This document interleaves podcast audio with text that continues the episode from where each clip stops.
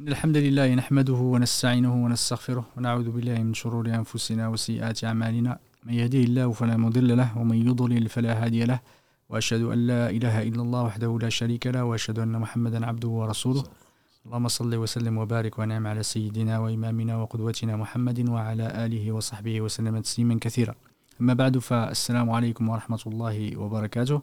Bienvenue dans ce nouveau, euh, nouvelle émission consacrée au Coran, Ilhamd, qu'on a effectivement euh, une série qu'on a commencé euh, plusieurs épisodes. Euh, Allah nous a permis d'aborder de, sa, sa, parole et de parler de, de, de sa parole sacrée et, tous les bienfaits du Coran, et ce qu'on a vu effectivement par rapport à l'enregistrement de la compilation du Coran et par rapport à des aspects extrêmement importants dans la science du Coran, on a vu que le, travail important, le, travail euh, de, nos ulama, qu'Allah les récompense par le meilleur et, et bénisse leur temps. Euh, Aujourd'hui, effectivement, on consacre cette émission euh, pour parler des bienfaits effectivement du Coran et plus particulièrement des bienfaits des sourates du Coran parce que on, le Coran on le lit mais on ne sait pas tout l'intérêt, tous les, les bienfaits qu'il y, a, y a derrière à le lire. Euh, oui, on, a, on en a parlé du, pendant quelques épisodes, pendant l'émission qui était consacrée à la médecine prophétique, on avait parlé du, du bienfait du Coran et, sur le plan de, de, la santé, que ce soit du cœur ou des corps. Et là, Ilham, pour aller effectivement plus loin, aller un peu plus dans le détail, qu'on n'a pas pu peut-être aborder lors de ces lives-là. Je, je, remercie Cheikh Mahmoud qu'Allah le récompense par le meilleur pour sa présence. Barakallahu fik Cheikh. Et bienvenue encore. Jazakallahu khairan. بسم الله الرحمن الرحيم. الحمد لله رب العالمين. أشهد أن لا إله إلا الله وحده لا شريك له وأشهد أن محمدا عبده ورسوله. اللهم صل على محمد وعلى آل محمد كما صليت على إبراهيم وعلى آل إبراهيم. إنك حميد مجيد. اللهم بارك على محمد وعلى آل محمد كما باركت على إبراهيم وعلى آل إبراهيم. إنك حميد مجيد. ورد اللهم عن الخلفاء الراشدين والصحابة أجمعين ومن تبعهم بإحسان إلى يوم الدين. أما بعد السلام عليكم ورحمة الله وبركاته. C'est Mohamed, Mohamed et Karim, ainsi que toutes euh, les auditrices fidèles et les auditeurs euh, très passionnés. Et, euh, je confirme et j'insiste sur l'importance donc de leur confiance, de leur fidélité. Donc effectivement, le sujet, comme tu l'as présenté, on y a consacré forcément, quand on parle d'islam, on parle du Coran.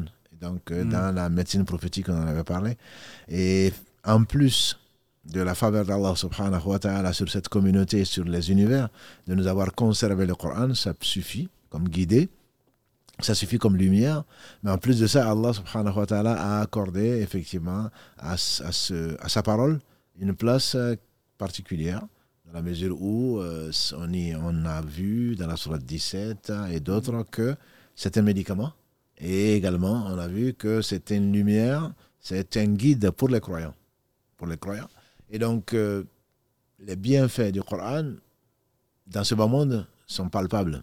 Allah mm. Ne serait-ce que ça. Et je, je dis, c'est énorme. N'est-ce pas que c'est par le rappel d'Allah que le cœur s'apaise?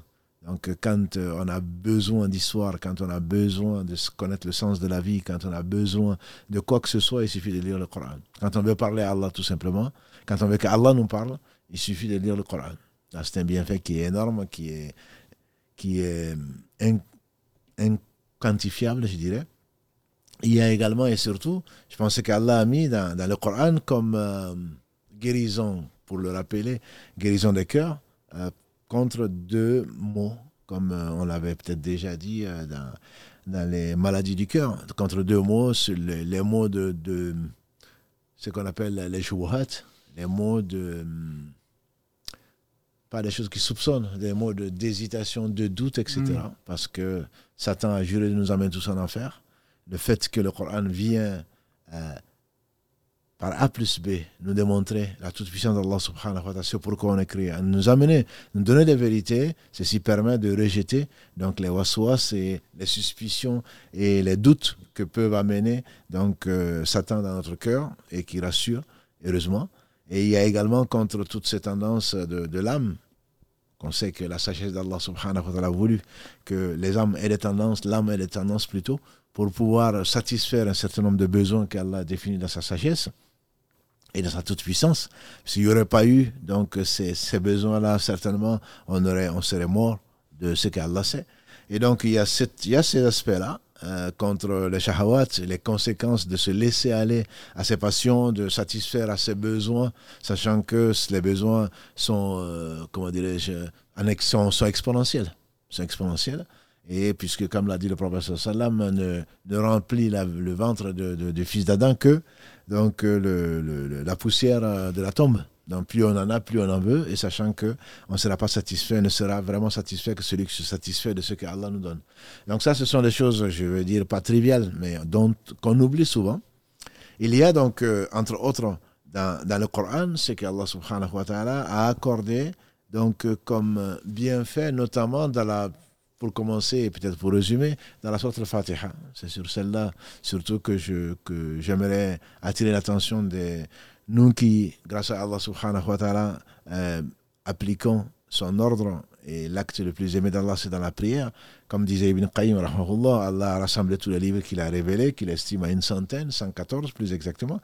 Dans, et tous les livres, il les a résumés dans quatre que nous connaissons, la Torah, l'Évangile, les psaumes et le Coran. Il a tout résumé dans le Coran et le Coran tout résumé dans la Fatiha.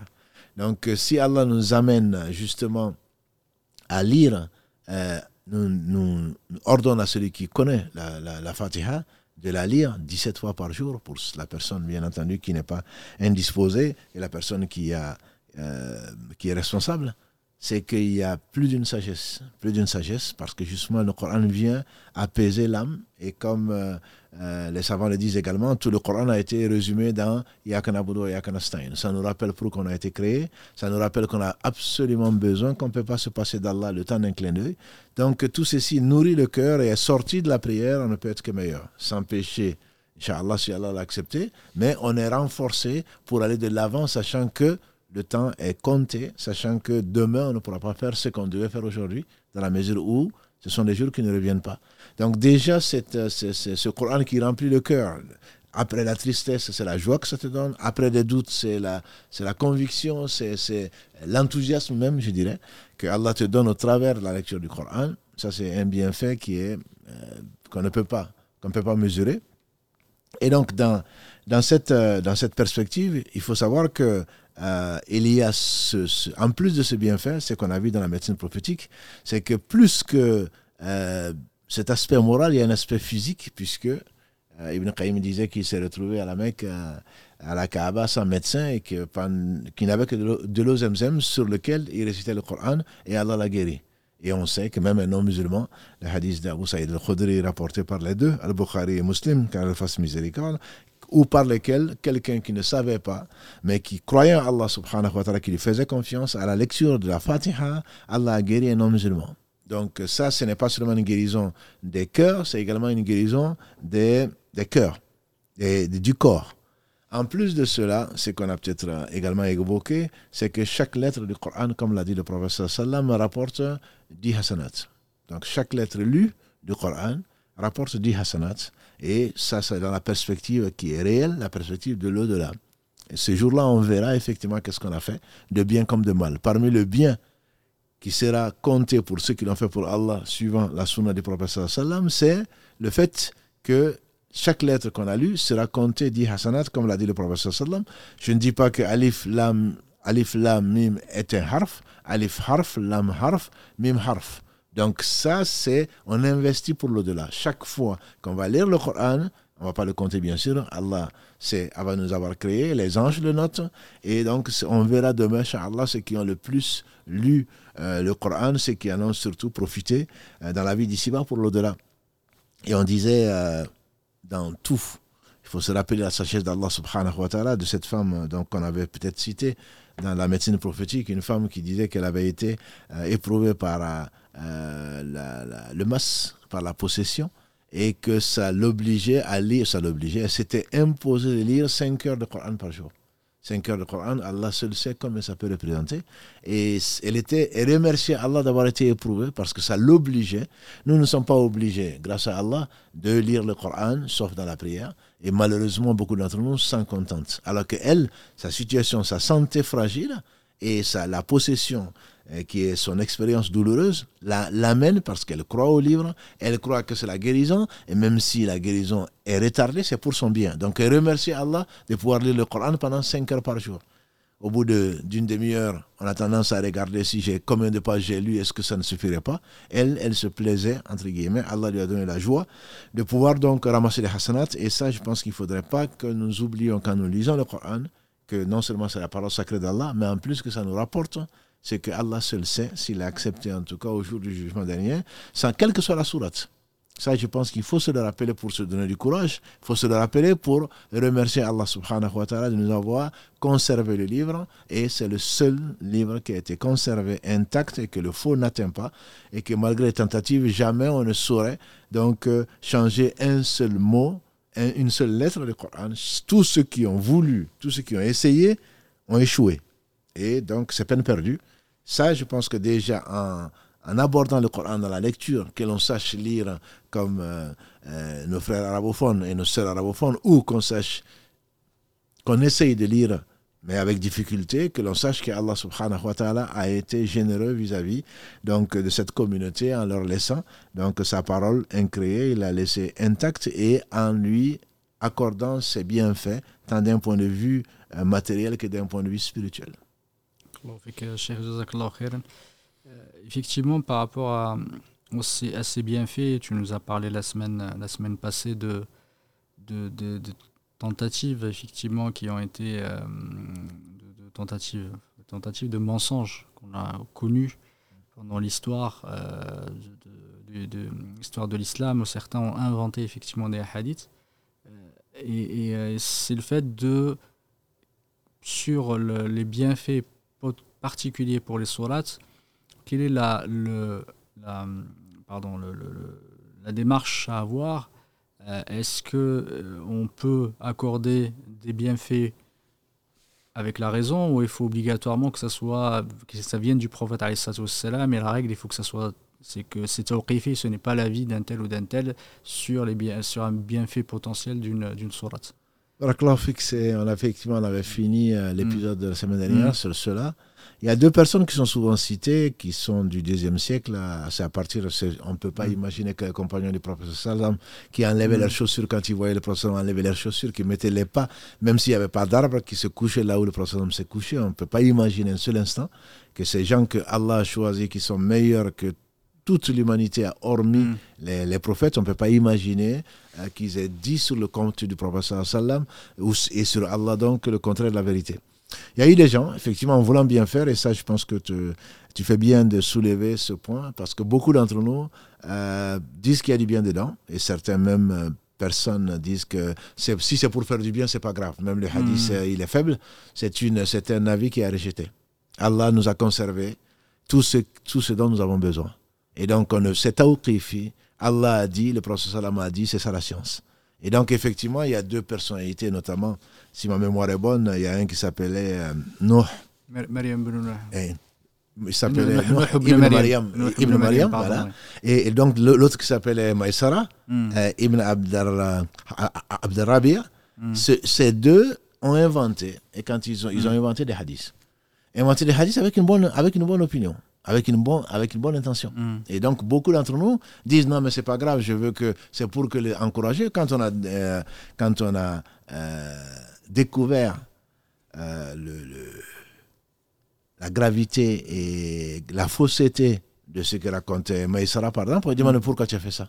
Il dit j'ai vu des gens en train, les gens s'occupaient de fiqh, mm. d'Abu Hanifa ou de la sira d'Ibn Ishaq et ils négligeaient le Coran. Donc, pour les faire aimer le Coran, j'ai inventé.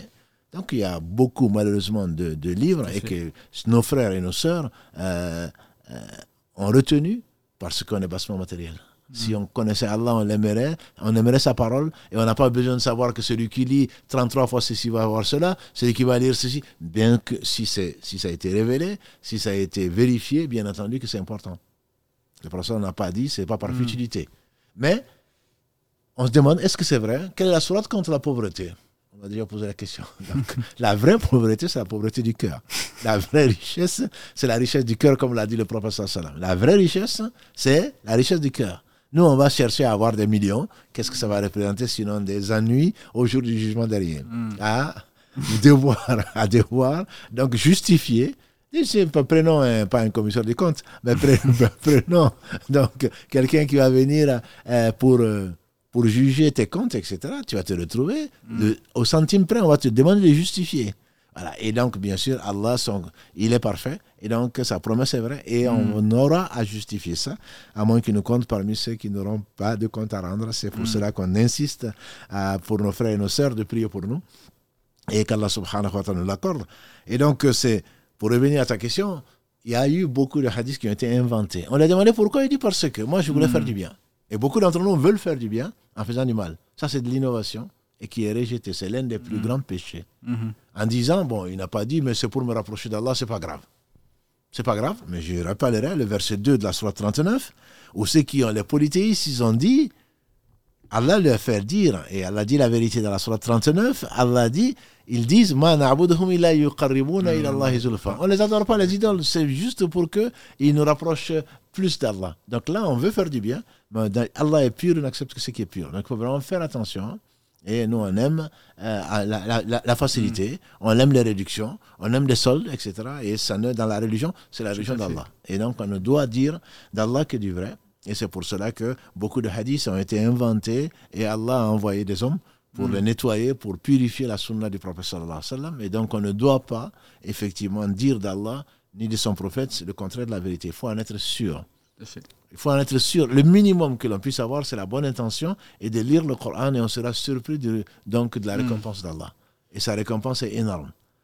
Pourquoi aller chercher, aller tromper les gens? Voilà, on va prendre des noms d'Allah, on va on les multiplier par 639 ou par je sais pas quel chiffre pour arriver à un but matériel. C'est ce qui est extraordinaire. Si on me disait qu'en lisant la logique, comme tu, comme, comme tu l'as souligné tout à l'heure, la, la, la raison pour- aurait pu nous dire, bon, lisez la Sourate al-Baqarah, ce qui est vrai d'ailleurs, on va, Inch'Allah, voir, il y a beaucoup de bienfaits. Mais pourquoi? Parce que c'est la Sourate la plus longue, de 186 versets, donc tu vas avoir le plus de hasanat possible. Mais c'est sans savoir qu'Allah met le bien là où il veut. Hmm. Voilà, une sourate de 4 versets qui vaut le tiers du Coran. Oui. Voilà. Donc, c'est, c'est, c'est, Allah est si bon. Il est si bon. Au lieu de nous dire, lisez la sourate al-Baqarah, ce qui est vrai. Le prophète sallam a dit, lisez la sourate al-Baqarah. Hmm. Shaitan ne rentre pas dans une maison où on lit la sourate al-Baqarah. Et sans compter d'autres hadiths, peut-être qu'on verra. Mais il a été jusqu'à nous dire, par faveur d'Allah subhanahu wa ta'ala, est-ce que l'un d'entre vous peut lire le tiers du Coran? En une nuit Ils ont dit non. En une- Quand même. Une nuit, il a dit, Qul Allahu ahad, c'est le tiers du Coran. Ahad, que nous connaissons tous, je l'espère, c'est le tiers du Coran. Et quelqu'un qui, qui a passé sa nuit à répéter Allahu ahad, il y a des compagnons qui ont été étonnés, comme pour négliger, comme pour dire, il n'a pas lu grand-chose. Il a dit, c'est thuluthul Coran, c'est le tiers du Coran. Et quelqu'un qui a été honoré par euh, la, la, la, la, responsabilité et qui, à la fin de chaque prière, disait Allahu ahad à la fin. Il a dit, demandez-lui pourquoi. Il dit, parce que c'est une sourate où il y a les noms sublimes de mon Seigneur que j'aime. Et le prophète Mohammed dit, annoncez-lui que son amour pour les noms d'Allah, subhanahu wa ta'ala, ont fait que Allah l'a aimé. Donc ce n'est pas la raison, c'est juste pour justifier le fait que ce n'est pas la raison, c'est pas la quantité. C'est pas moi, je crois que ça c'est bon, donc je vais le faire. C'est parce que Allah définit quel est le meilleur jour pour les invocations, quel est le meilleur jour de l'année. Comment est-ce qu'on va le savoir? Un tirage au sort il y a 354, 355 jours. Comment on va faire? Comment on va le savoir? S'il n'y avait pas la révélation Le meilleur de tous les jours, le meilleur des dix meilleurs jours, c'est le jour de l'Aïd al-Adha, le jour de la Tabaski, comme le diraient certains Africains, etc. Voilà. Donc, c'est Allah qui décrète, c'est Allah qui a révélé ce dont nous avons besoin. Il ne faut pas aller chercher pour faire du bien des choses en dehors de la révélation. Pour effectivement ce hadith là qui est beaucoup de ulama citent, surtout dans les, livres de euh, des sciences du hadith. C'est juste pour donner quelques exemples de ce hadith. C'est un hadith qui, qui est très long, effectivement. En fait, on énumère les, les, bienfaits de chaque sourate, une après l'autre. Effectivement, on commence avec ce, hadith. Maribon disait euh, celui qui lit la Fatiha, c'est comme s'il a lu les deux tiers du Coran et qu'il a il aura une récompense euh, pour chaque verset, euh, euh, une récompense pour, comme s'il avait fait l'aumône pour, une, pour chaque... Non, pardon. Et S'il la lit, il aura la récompense comme si il avait fait une aumône pour chaque croyant et croyante. et que celui qui lit la Baqara, effectivement, euh, il, a la récompense de celui qui, fait, qui est Murabit celui qui est effectivement Mujahid fi euh, et celui qui lit Al-Imran euh, aura pour chaque verset une protection sur le pont de l'enfer. Celui qui lit Nisa aura effectivement la récompense, pardon, aura une récompense euh, comme s'il avait euh, fait une aumône pour chaque héritier sur terre, etc. etc. Du coup, il continue, ça continue jusqu'à la fin. À chaque fois, des fois, il y a des choses extraordinaires. Du coup, les ulama, ils, ont, ils, ont tous, euh, ils ont tous dit effectivement que ce hadith est, complètement faux, qui a été inventé et qu'il n'y a pas de, de, raison d'inventer parce que, on se de la, se contentant pardon, de la, de la, des hadiths et de la sunna authentique, il y a, alhamdoulilah, il y a, il y a de quoi effectivement euh, occuper ses jours. On n'a pas besoin de, on n'a pas besoin, d'aller jusqu'au bout. Il suffit juste de un ou deux hadiths, alhamdoulilah, pour aller, effectivement, pour être heureux, dans, la vie. On n'a pas besoin d'aller, d'aller, d'aller si loin. Et ça, malheureusement, c'est l'esprit humain qui, qui, nous pousse, surtout le shaitan, effectivement, euh, le shaitan qui, nous pousse à aller, à chercher tout le temps cette espèce de perfection qu'on recherche en se disant je peux faire toujours meilleur, mais c'est plutôt notre ego et notre orgueil qu'on est en train de servir parce qu'on a l'impression qu'on est meilleur que ceux qui nous ont précédés et surtout qu'on est meilleur que le prophète dire voilà je peux toujours faire mieux apporter ma apporter ma, touche etc mais pourquoi qu'est-ce qu'ils ont les autres? Et ceux qui me disent oui les ulama avant effectivement qu'est-ce que disent les contemporains maintenant? Euh, comme si voilà les contemporains ils ont ajouté quelque chose que les autres n'ont pas n'ont pas su. Qu'il faut un peu un peu effectivement de d'humilité vis-à-vis de la sunna et barakallahu de l'avoir rappelé que que pour tous ces hadiths, effectivement, il y a du ajr, et à chaque fois, pour, pour définir une récompense par rapport à un acte, il faut obligatoirement qu'on ait un hadith, effectivement, qui soit authentique. Euh, et jazakallah khairan de l'avoir dit, euh, se baser sur un hadith qui est maudou, c'est quelque chose que, par consensus des ulama, un hadith qui est mensonger, personne ne dit qu'on le prend un hadith maudou et qu'on le et qu'on l'applique, sauf ceux effectivement qui manquent, qui manquent complètement de discernement et de science. Euh, par rapport à ça, effectivement, si tu pouvais, Inch'Allah, nous donner voilà, des exemples, de, de, de hadith, euh, cette fois-ci authentiques, sur les bénéfices euh, des, des sourates pour rappeler cette importance, que les gens reviennent un peu au Coran et se disent, Alhamdulillah, euh, peut-être que j'avais effectivement quelques soucis, vaut mieux que je me réfugie dans la parole d'Allah subhanahu wa ta'ala. Alhamdulillah, ce que tu as dit, effectivement, ce mm. hadith mensonger, ça peut arranger, dont lui d'ailleurs, et quand euh, il a été euh, donc euh, sanctionné pour ça, il a mm. dit qu'il attend en plus la récompense d'Allah pour avoir menti sur Allah. voilà, donc il faut vraiment faire très attention. Le peu, comme l'a dit le professeur sallam, ce qu'Allah aime le plus, c'est ce qui dure, même si c'est peu. Tout à fait. Voilà, donc nous on est là toujours dans la quantité, toujours dans la quantification. En réalité, Allah nous a laissé les hadiths authentiques, parmi mm. lesquels, donc les bienfaits mm. du, du la Fatiha, on en a déjà parlé. Et le simple fait de savoir qu'en récitant la Fatiha, Allah a divisé la prière entre son serviteur et lui. Tout à fait. je veux dire, c'est, on peut rester, on peut rester, je dis pas toute sa vie. Il y a vraiment un secret énorme, un secret énorme, un bienfait énorme, le fait que Allah nous ait imposé, ordonné de lire la Fatiha 17 fois par jour. 17 fois par jour, c'est comme si tu, tu, tu, tu dialoguais avec Allah. Que tu sois seul ou en groupe. Donc ça, il faudrait qu'on le redécouvre et qu'on ne soit pas pressé comme certains le font à aller, euh, à aller réciter rapidement mm. et comme un perroquet la parole d'Allah subhanahu wa ta'ala. Donc je ne vais pas revenir sur la Fatiha. Mm. On va commencer par la Surah 2. Donc, parmi, la, parmi les versets de la Surah Al-Baqarah, ce que nous connaissons tous, je pense, c'est la, c'est euh, le verset 255 de la Surah Al-Baqarah, mm. Ayatul Kursi. Ayatul Kursi, c'est le verset le plus grandiose. Le plus grandiose du Coran, parce qu'Allah l'a défini comme stal, par la bouche de son prophète sallallahu alayhi wa sallam.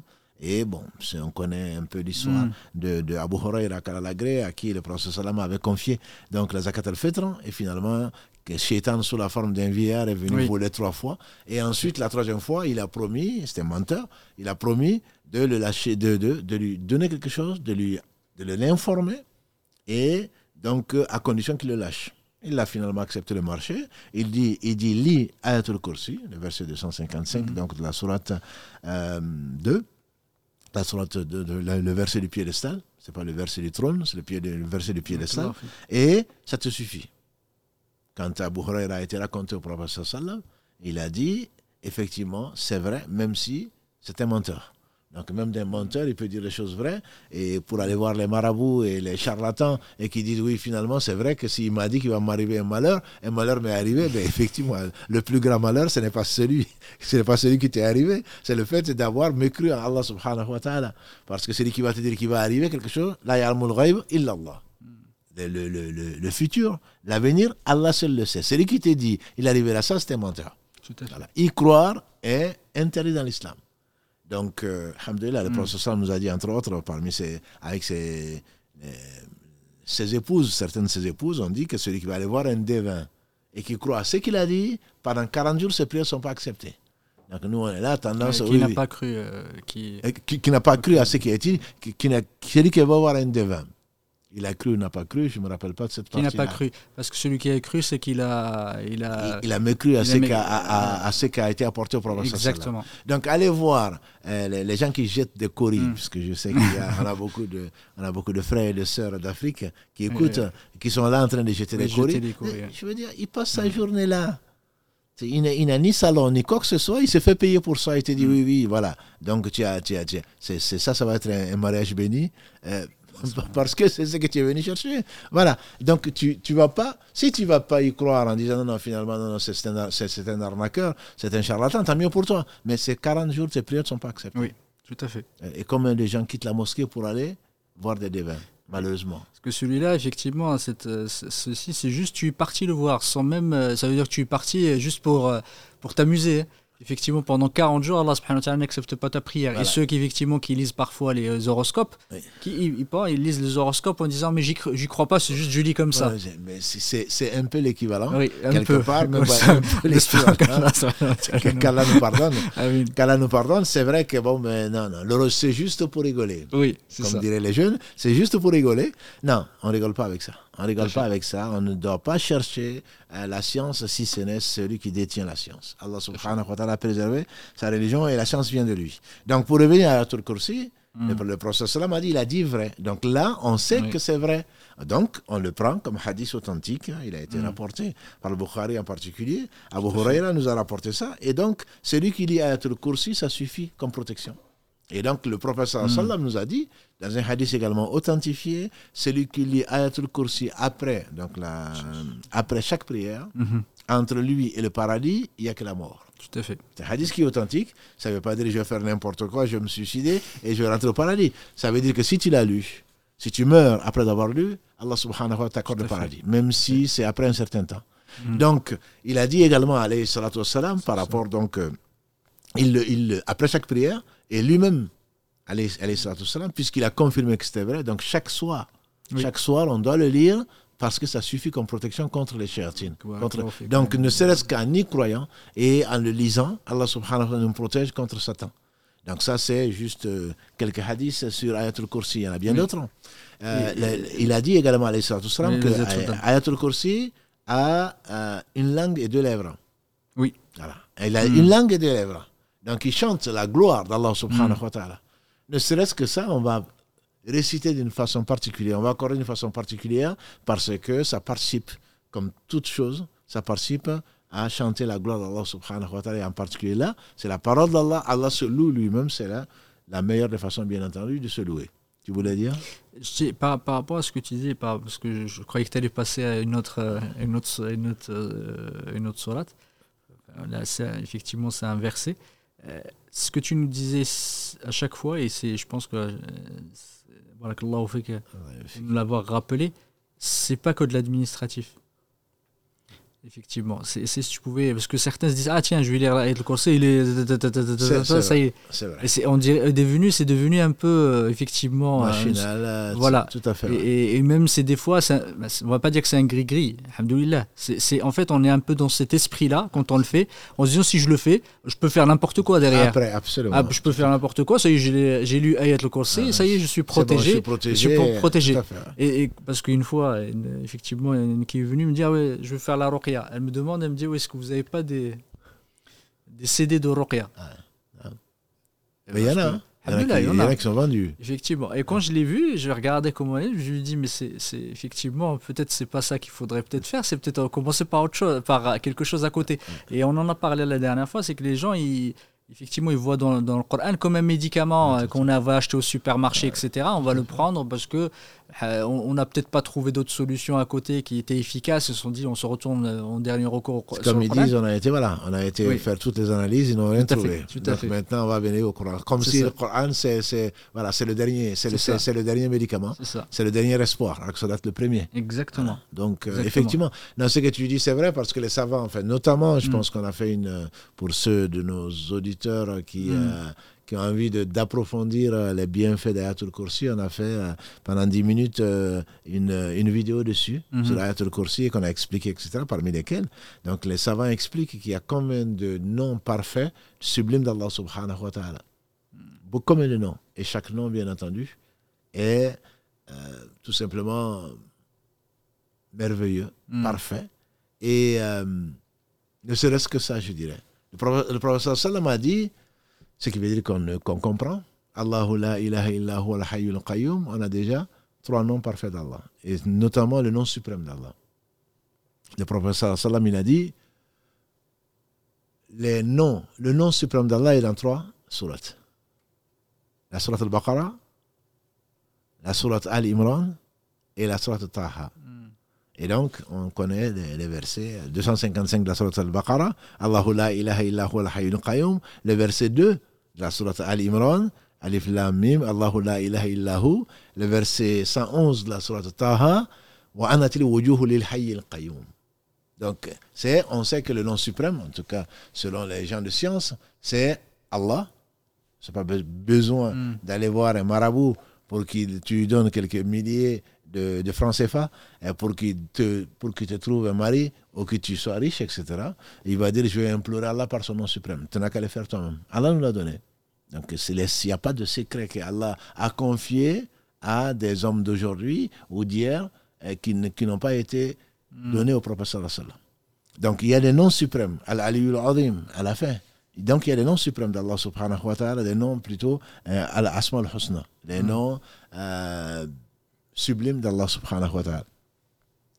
Et quand on lit, quand on veut expliquer, on n'a pas le temps aujourd'hui de parler d'Ayatul Kursi, je renvoie donc, euh, donc à, cette, euh, à cette vidéo, c'est que chaque, quand tu vois la grandeur, la, la, la perfection de la science d'Allah subhanahu wa ta'ala, lui, son essence, la ta'khuduhu sinatun wa ni sommeil, ni somnolence ne, ne, ne, ne, le touche. Donc Allah, il est parfait, il n'a besoin de rien et rien ne lui ressemble. Donc c'est avec cette conscience que Allah subhanahu wa ta'ala est parfait, que rien ne lui ressemble, qu'Allah te protège. Ce n'est pas le fait de mettre ça dans un gris-gris ou de faire autre chose avec, ou de le lire dans l'insouciance, comme tu l'as dit mm. tout à l'heure, ou autre chose. Donc c'est vraiment important de le lire, et c'est la parole d'Allah, donc d'essayer de prononcer chaque lettre comme il le faut, malgré son accent, hein. chaque lettre comme il le faut, et d'essayer de méditer sur ça.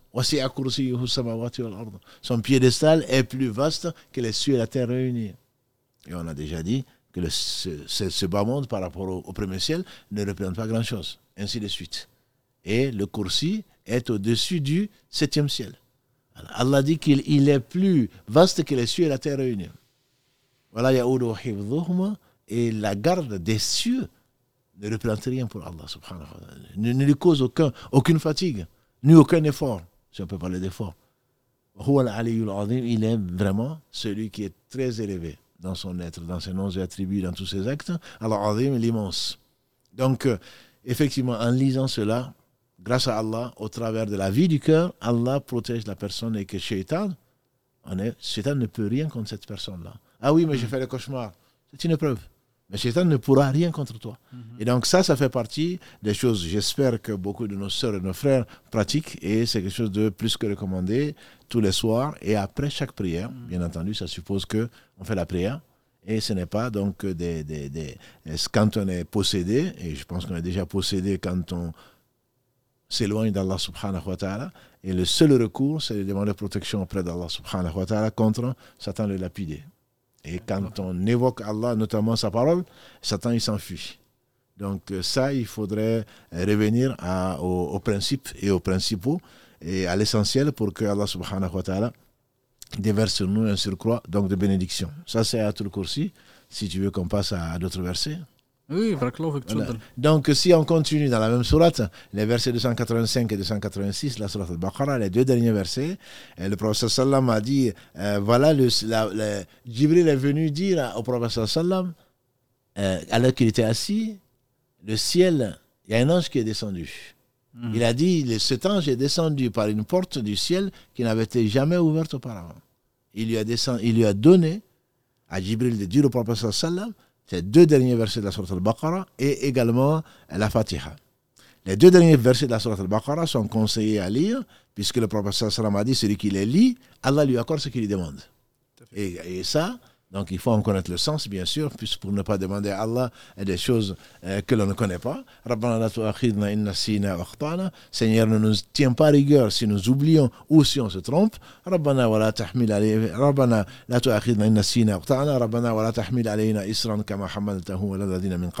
Jusqu'à la fin donc du verset, euh, du verset 286, qui donc on doit le lire, on doit le demander, et la garantie est là. Allah subhanahu a garanti par la bouche du prophète sallam qu'il va nous accorder ce qu'on aura demandé. La Surat al-Baqarah elle-même, le prophète sallam a dit, lisez-la. On a dit au début, hein, c'est le shaitan ne rentre pas dans une maison où il y a donc euh, où on lit al-Baqarah. Ça ne veut pas dire parce que beaucoup de gens, à ma maison, j'ai une nouvelle maison, donc je vais mettre al-Baqarah et il s'en va. Euh, il laisse tourner, voilà, il laisse tourner et il n'écoute pas. Bien entendu que le Coran a été révélé, comme on l'a dit souvent ici, pour être écouté, pour être lu, pour être médité, pour être mis en pratique. Donc Al-Baqarah et la sourate qui suit, Al-Imran, sont des, sont, des, sont, des sourates, et le prophète nous a particulièrement conseillé de les lire. De les lire et qui seront des lumières, des nuées, des nuages au jour du jugement dernier, donc des lumières. Donc ce n'est pas le fait, simple fait de le mettre dans la voiture ou dans la maison et s'en aller, ou de le mettre dans la voiture et en même temps parler. J'entends, mm. et je le dis à mes interlocuteurs parfois, et on, même euh, on a entendu, euh, même quand on téléphone parfois, on écoute l'émission euh, et on veut téléphoner en même temps, on entend le Coran. Le Coran, quand il est, quand il, quand il est récité, on doit l'écouter, ne serait-ce que par respect. Et on doit essayer de le comprendre, et on doit essayer de le méditer. Donc, Al-Baqarah, c'est la sourate. Allah subhanahu wa ta'ala a voulu qu'elle soit la plus la plus longue, il a voulu subhanahu wa ta'ala lui accorder une importance qu'il n'a pas accordée à d'autres sourates, bien entendu qu'il y a d'autres sourates et d'autres bienfaits dans d'autres sourates. de parler de ça, effectivement, le prophète ce hadith qui est euh, rapporté d'Abu Huraira, euh, rapporté par Abu Huraira de Muslim, effectivement, il dit là, euh, buyutukum maqabir, effectivement, ne laissez, ne faites pas devenir voilà, vos maisons comme des cimetières effectivement, c'est là où il est cité effectivement la, la Surat al-Baqarah, qu'elle fait, qu'elle fait fuir effectivement les chayatines des maisons. Et, je voulais juste parler de, de, ce, la première partie, effectivement, là, je parlais du hadith, c'est que c'est important de lire le Coran en fait dans les, dans, les maisons. Il faut pas, les maisons ne doivent pas devenir des cimetières, effectivement. Et si tu pouvais donner voilà, un conseil, à, enfin, ce conseil à nous-mêmes et peut-être à nos frères et à nos sœurs, que le Coran, il ne faut pas qu'il soit juste de temps en temps, effectivement, tout à fait. De façon continuelle. Je pense que c'est de façon continuelle, surtout un rapport. Mhm. Quand le professeur Sallam le rappelle, il dit que son mhm. peuple a fait la hijra du Coran. Et donc, il, il, il, a abandonné le Coran. Et donc, c'est le professeur, on disait qu'il en pleurait. C'est. Le, le, Allah, le professeur s'est plaint à son Seigneur. Ils ont mis ce Coran derrière eux. Et on va mettre le Coran sur les étagères comme une question de, euh, sur, sur, sur, sur, euh, Messenger ou sur Facebook, le disait. On va mettre le Est-ce qu'il faut mettre le Coran en hauteur ou en bas? Le problème ne se pose pas.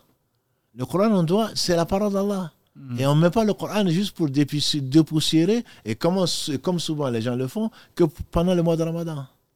Le Coran, ce n'est pas quand quelqu'un meurt, on va appeler des gens pour lire le Coran et soit au cimetière, soit chez le défunt, ou, le, mariage. ou, le mariage, ou le mariage, tout à fait, en train de fumer, en train de boire du thé, et on n'écoute même pas. Hmm. Donc c'est vraiment c'est de l'ignorance même et le peu de, pudeur et de considérer la parole d'Allah subhanahu wa ta'ala. Même les polythéistes, quand on restait le Coran, l'écoutaient. Ils craignaient, ils craignaient d'être convaincus par le Coran parce qu'ils savaient la puissance qu'il y avait dans, dans, dans la parole d'Allah subhanahu wa ta'ala. Et quand euh, un homme était en train de réciter le Baqarah, justement, il était sur son chameau, et tout d'un coup, le chameau c'est est, parti. il est venu voir le prophète sallam et il dit ça c'est la sakina qui descendait. Hmm. Le fait qu'on lise le Coran, Allah a fait descendre la paix. Et Allah a fait descendre la paix qu'il a fait vivre à ce chameau qui, qui a failli le renverser. Donc le Coran, ce n'est pas, c'est lourd. Et comme on le dit souvent, si on avait fait descendre si on avait fait descendre ce Coran sur euh, une montagne, tu l'aurais vu s'affaisser. Le Coran, tu l'aurais vu s'affaisser. Donc on a entre les mains, on a entre les mains la parole d'Allah subhanahu wa ta'ala qui n'a pas d'équivalent. Et donc ça, ce, dont tu, parles, je pense que c'est quelque chose d'important. La, maison où on ne lit pas, comme l'a dit le professeur, même la, même la prière. Et elle dit ne, faites, pas de vos maisons des tombes mm. ou des cimetières. Mm. Il faut faire une partie de nos prières à la maison. Les gens se précipitent après les Isha en particulier, de faire un nawafil, chauffer le vitre, comme ça je suis tranquille. Alors que la prière faite à la main, à l'abri du regard des gens, c'est, elle est récompensée 25 fois. Comme on l'a déjà, certainement, on a déjà parlé, d'après le hadith d'Abu Umama, il y a Donc, il faut faire, ça appelle la bénédiction d'Allah subhanahu wa ta'ala, puisque quand on prie, on va lire le Coran, et quand nos enfants vont nous voir prier, vont, vont entendre le Coran, la shaitan il va partir de la maison, et donc il faut avoir un wird, même s'il est peu, le fait de lire régulièrement le Coran à la maison, parce que ça attire la bénédiction d'Allah subhanahu wa ta'ala. Ce n'est pas seulement pour inaugurer la maison ou pour la protéger contre. Non, ne, ne faites pas, comme tu l'as dit, euh, rapporte le hadith, ne, reporte, ne, ne, faites pas de vos maisons un cimetière. Donc il faut lire du Coran. Et ça, c'est la meilleure partie, entre guillemets, de la nuit. C'est le dernier tiers de la nuit. Et comme on l'a dit, celui qui ne lit pas, le professeur a dit, celui qui lit 100 versets par nuit n'est pas considéré comme, comme quelqu'un comme quelqu'un de, de négligent ou comme il a dit, salam, ou d'insouciant. Donc le Coran, on doit le lire, on peut le lire, alhamdulillah, euh, dans sa voiture, on peut le lire en marchant, on peut le lire euh, à la maison, comme tu, comme tu l'as suggéré tout à l'heure, c'est le hadith. S'asseoir un moment et lire le Coran doit faire partie donc de, du dhikr de la personne. Euh, est-ce que tu veux effectivement passer à d'autres sourates Parce qu'effectivement, il nous reste un quart d'heure et Alhamdulillah, il reste. Alhamdulillah, c'est les bienfaits, même si ce n'est pas dans le hadith de chaque sourate.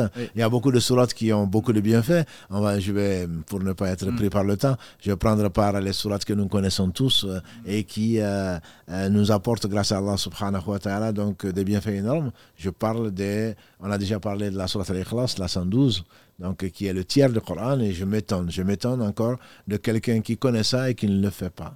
Le professeur sallam euh, nous a ordonné, il nous a suggéré de lire les trois dernières sourates, la 112, la 113, la 114, hmm. et il y a beaucoup, beaucoup de hadiths, notamment, il a mis en pratique, mais il y a beaucoup de hadiths qui viennent, entre autres d'Abu Umama, qui disait qu'ils sont sortis, euh, et euh, il y a eu euh, le vent, il y a eu le ciel qui s'est couvert et le prophète sallam a, a dit de lire et que c'était la protection. Et avec Ahad, le prophète sallam lui-même, d'après notre mère, notre mère Aïcha, quand il se mettait au lit, il rassemblait ses deux mains, il voilà, crachotait dessus et il lisait les trois sourates. Ensuite, il se, il se le passait sur le visage, sur la tête et sur tout le corps, là où les mains pouvaient donc atteindre. Ça, c'est une ruqya. C'est ce qu'il faisait. Et je rappelle que c'est à cette occasion, quand il a mm. été ensorcelé, c'est à cette occasion qu'Allah lui a révélé, parmi les, les Asbab mm. nuzul ces deux dernières sourates-là. De lire, après, il a conseillé de lire après chaque prière. Après chaque prière. Et donc, de, le, après le Asr et après le Fajr, trois fois. Trois fois après la prière. Et en se mettant au lit avec les ablutions, également de lire donc, euh, ces sourates-là qui permettent, grâce à Allah subhanahu wa ta'ala, de nous protéger. Donc ça, ces trois, ces, trois sourates-là, on doit les lire autant que faire se peut. Et chacun d'entre nous, alhamdulillah, nous, nous les enseignons à nos, à nos enfants. C'est des sourates qui sont courtes, 4, 5 mm. versets, et qui sont faciles, grâce à Allah subhanahu wa ta'ala, donc de, de, de, les retenir par mémoire, et que l'on doit réciter après chaque prière. Certains vont dire, il y a d'autres sourates comme euh, euh, la sourate Kafirun, que Allah a, a, anobli, que Allah a particulièrement recommandé au prophète sallam, qui contient vraiment l'opposé et la, la, la, la, négation ou le, le, le, shirk, du shirk.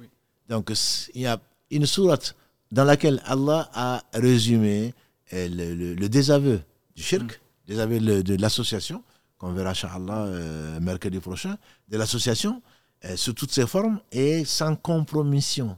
Sans compromission, il n'y a pas à dire non, mais je vais faire un peu ça, je vais faire, ils vont faire un peu ça.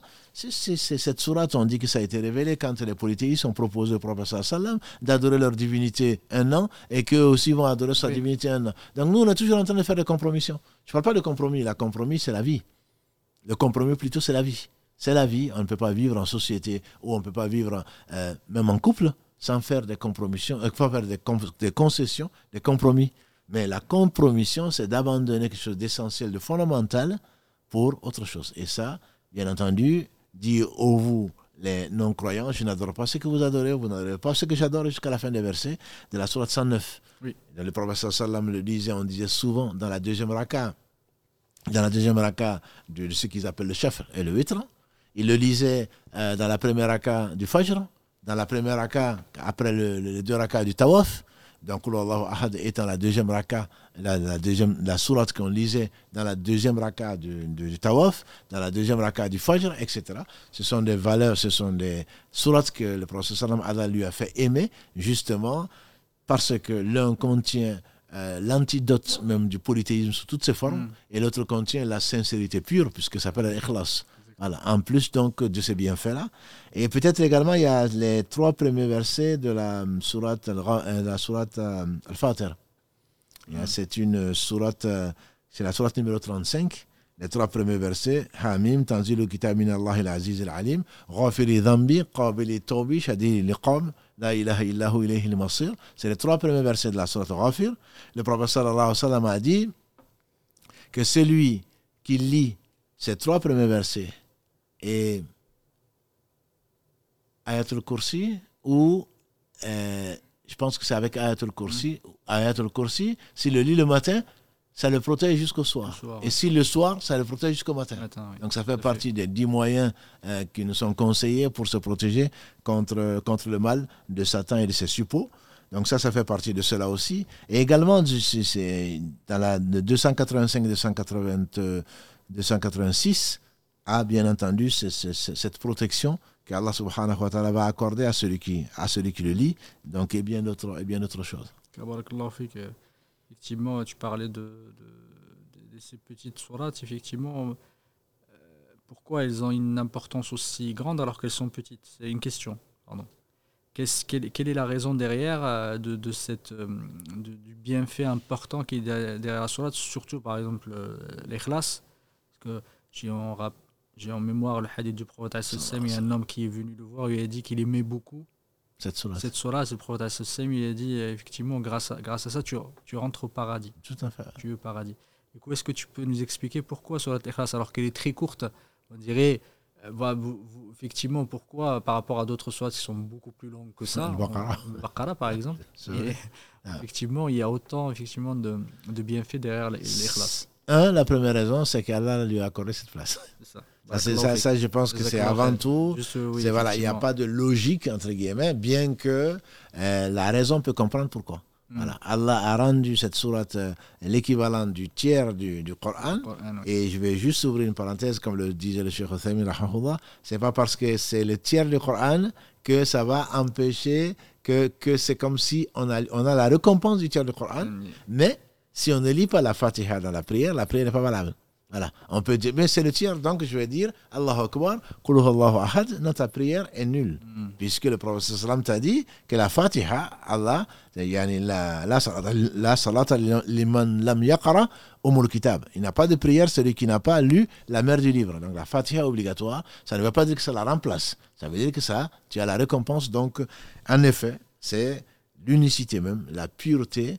Dis-lui, Qul Allahu Ahad, dis-lui, Allah, il est unique. Il est unique dans son essence. C'est dans ses œuvres. Dans tout ce qu'il fait, subhanahu wa ta'ala, il est incomparable. Allahu samad, et on dit samad, c'est ce qui est plein. As-Samad, on dit que c'est l'implorer également. Et comme le fait dire Ibn Abbas Karalagré, ainsi que son père, c'est tout ce qui existe en dehors d'Allah implore Allah subhanahu wa ta'ala. L'ami yalid, et contrairement à ce qu'on lui a, a menti sur son compte, il n'a pas enfanté, il n'a pas été enfanté. À lui, nul n'est égal. Et donc, ces quatre versets par lesquels que Allah aime et qu'il a voulu enseigner à son prophète sallam, il a voulu lui faire aimer cette sourate, cette sourate plutôt. Le prophète sallam a dit la sourate qu'Allah a aimé le plus. C'est mm. Moi, j'aurais pensé à autre chose. Si je, on veut penser, hein, on, peut, on veut sortir des, des, des, des infos euh, de sa tête. Non, c'est Pourquoi? Allah seul le sait. Mais tu demandes, tu t'adresses au Seigneur de, du falak, le Seigneur de l'aube, qui est le Seigneur de toutes choses. Et contre quoi? Contre tous les maux.